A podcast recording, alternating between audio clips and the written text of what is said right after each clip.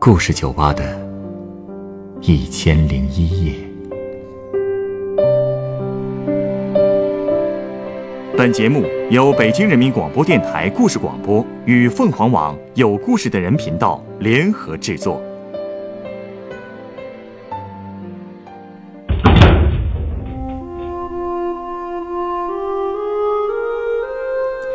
欢迎光临故事酒吧。今天来到酒吧的这位客人向我讲述了一个下南洋的故事。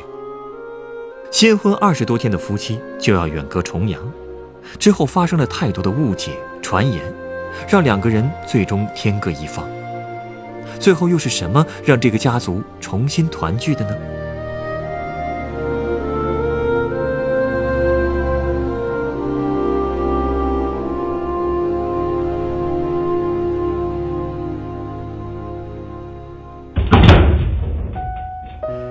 光临。哎呀，环境不错呀！哟，这么一大包东西，哎，来来来，放这儿。啊，好好，谢谢啊。哎呀，这个包啊，是我们老家人新修订的家谱。这次回北京，我爸非让我带上一套回来，说是将来有了儿子可以传给他。可问题是，我现在连女朋友都没有啊。传给儿子什么的，未免早了点吧？嗨，父母嘛，总是会想的比较远一点。他们想的倒是远了，我可惨了，扛着这一大摞书赶火车。这不，我刚下车，我租的房子离车站不远，就想着骑辆共享单车回去。结果路上我就看到你这家大名鼎鼎的故事酒吧了。大名鼎鼎啊，这个有点太夸张了吧？真不夸张。我听好多人讲过你这里，听说只要给你讲一个故事，就能换上一杯酒，是真的吗？当然了，我的酒啊，随时恭候。那么，你有故事吗？要不是有备而来，我也不会进来啊。哎，我这次回老家，还真听到一个故事哦。什么样的故事啊？哎呀，这故事说来话就长了。你不知道，我的老家是在福建闽南的山区里。那边有个小村子叫做粗坑。故事开始的时间大概是大清，呃，光绪十一年啊啊，对，光绪十一年，也就是一八八五年。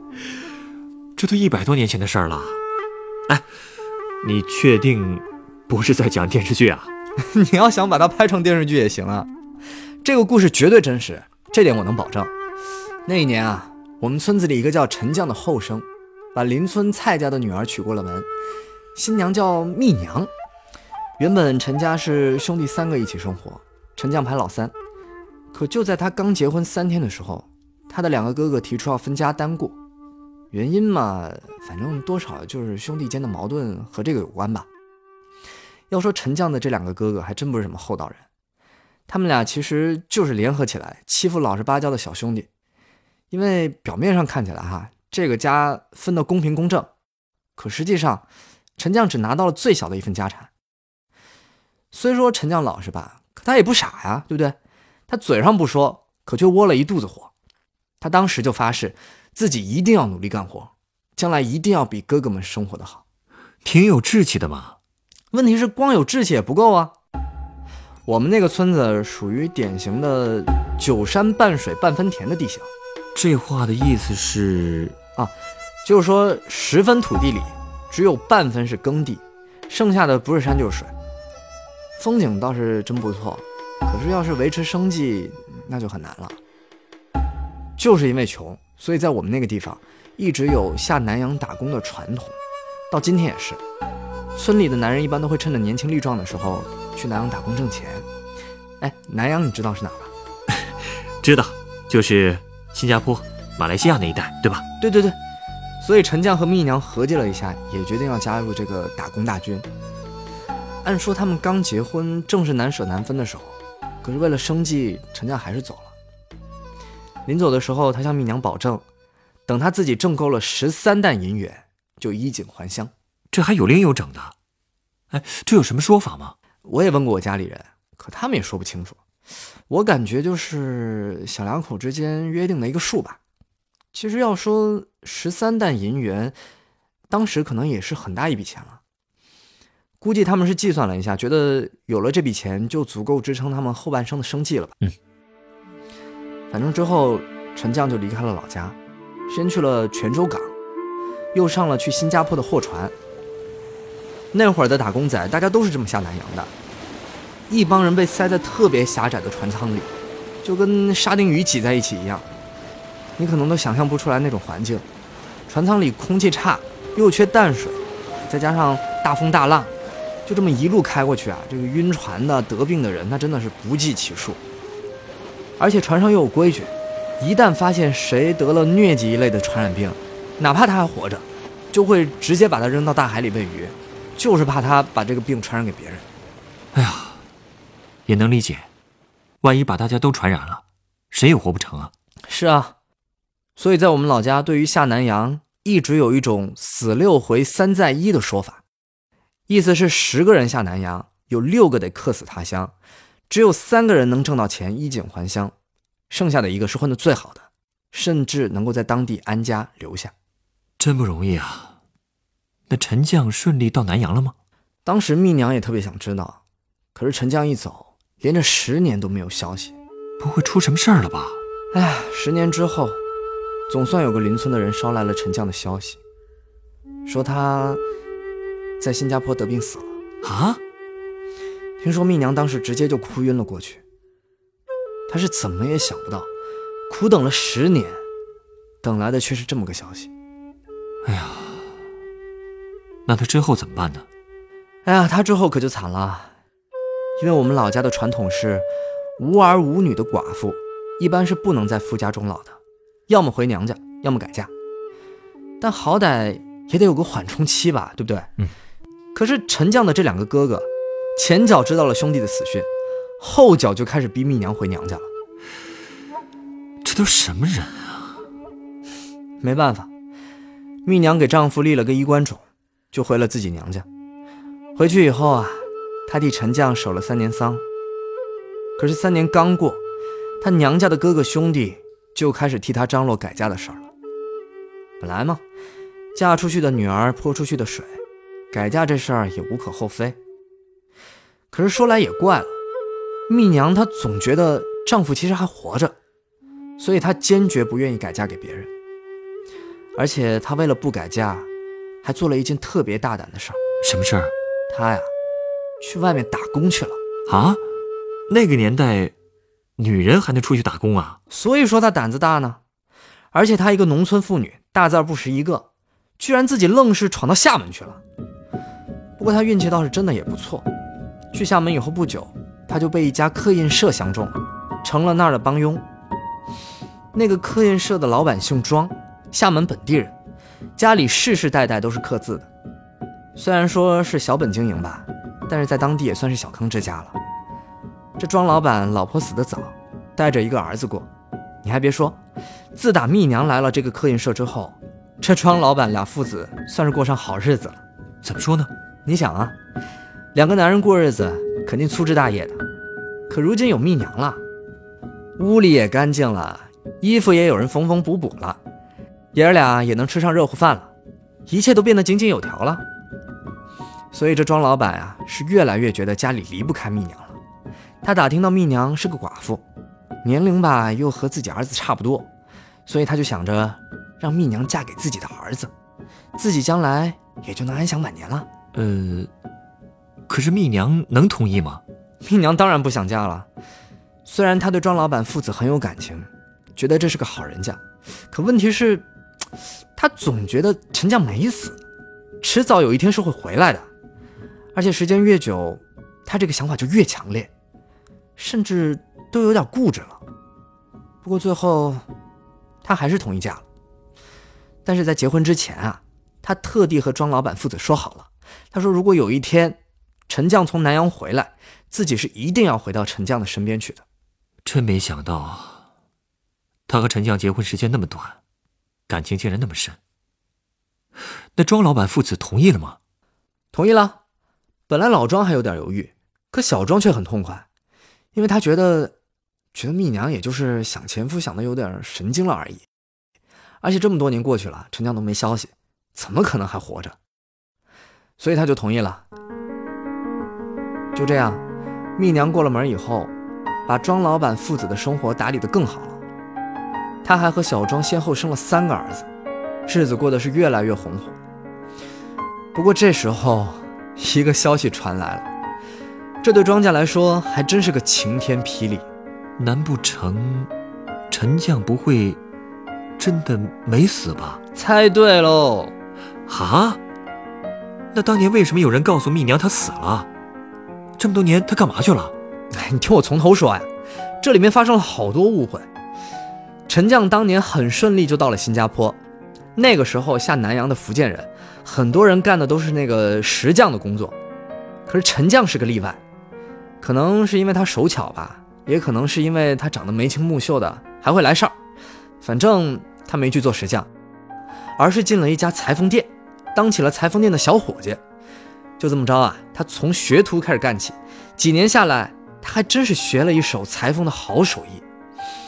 有他帮衬，这家裁缝店的生意也越来越好，陈将的钱也越攒越多。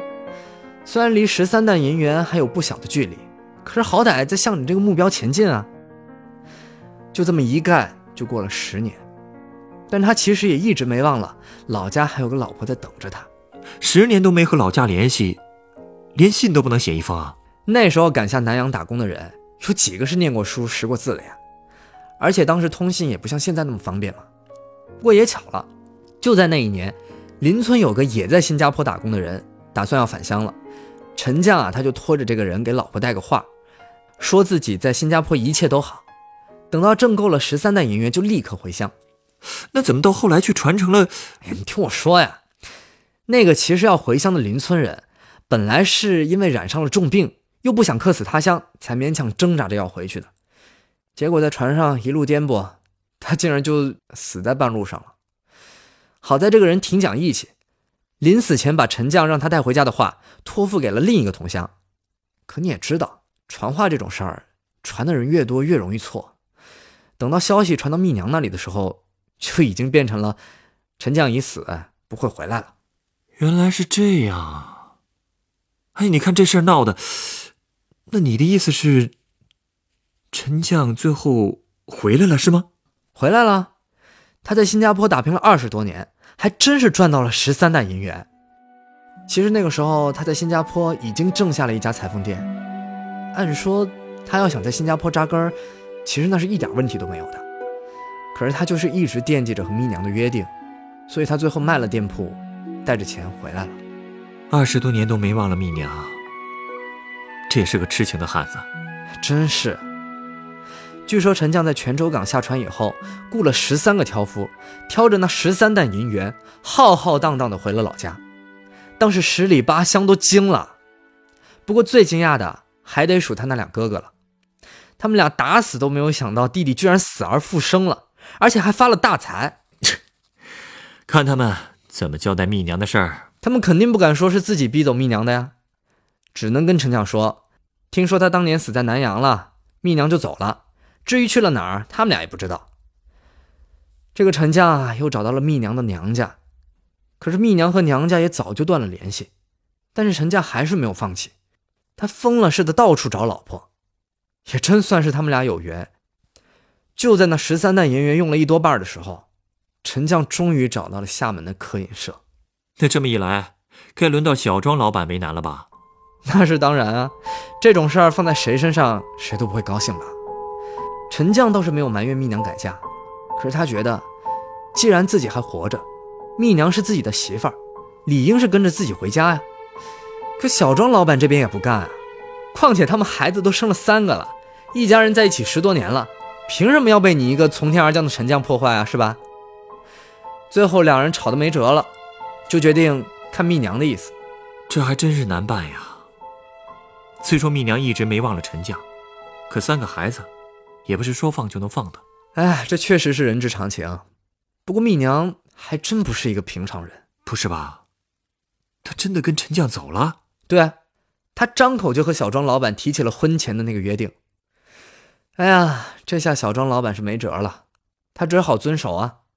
可是蜜娘还提出了一条，她和小庄老板的小儿子庄广当时只有六岁，正是离不开娘的年纪，所以。他想带上庄广一起走。这个要求就有点过了，毕竟儿子可是庄家的人啊。但是小庄老板也答应了。要说这小庄老板还真是个好人，他虽然心里不乐意，可最后全部妥协了。临别前，他还给蜜娘和庄广各刻了一枚印章留念。就这样，蜜娘和庄广跟着陈将一起回到了村子里。只不过呀，有了这么一番经历，又带着个和别人生的儿子，蜜娘在村子里也没少受到乡里乡亲的歧视。哎呀，这也不意外啊。可是陈将对蜜娘和庄广一直都很好，他把庄广的名字改成了陈广，对他视如己出。再后来，蜜娘又给陈将生了一个儿子，陈将对这两个儿子一直是一碗水端平，甚至在去世以前，他还把他的家产不偏不倚地平分给了他两个儿子，然后才闭上了眼。真是个好男人啊！是啊，陈广长大以后才知道自己的身世，只不过。蜜娘很少和陈广说起厦门的事，以至于陈广成年以后，虽然想去寻找自己的亲生父亲，但也因为没有详细地址而没能成功。再后来，陈广也娶妻生子，就把这十三担银元的故事一代一代传下来了。嗯，既然你能知道的这么详细，看来 陈广就是我太爷爷。我就说嘛。果不其然啊，这次回老家呀，我才知道这么件事儿。怎么样，这个故事听上去还不错吧？嗯，真是个好故事啊！哎，你稍等啊，我这就为你调一杯鸡尾酒。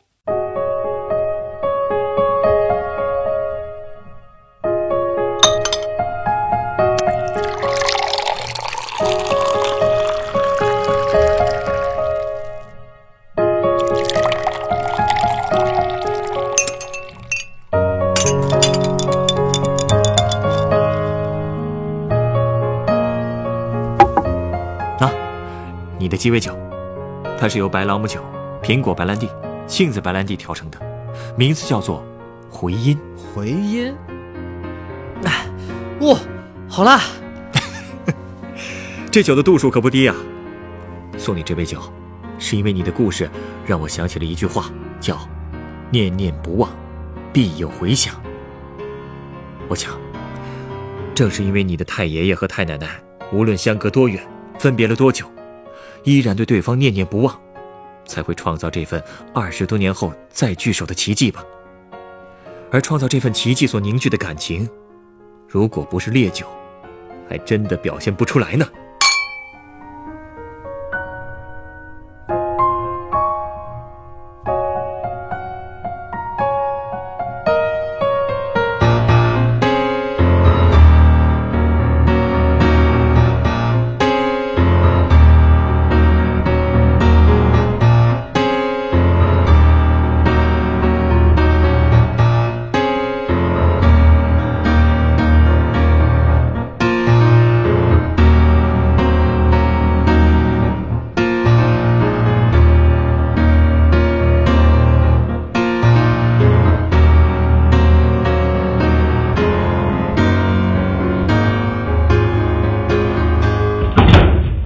本故事选自凤凰网有故事的人独家签约作品，赚到十三担银元就回来。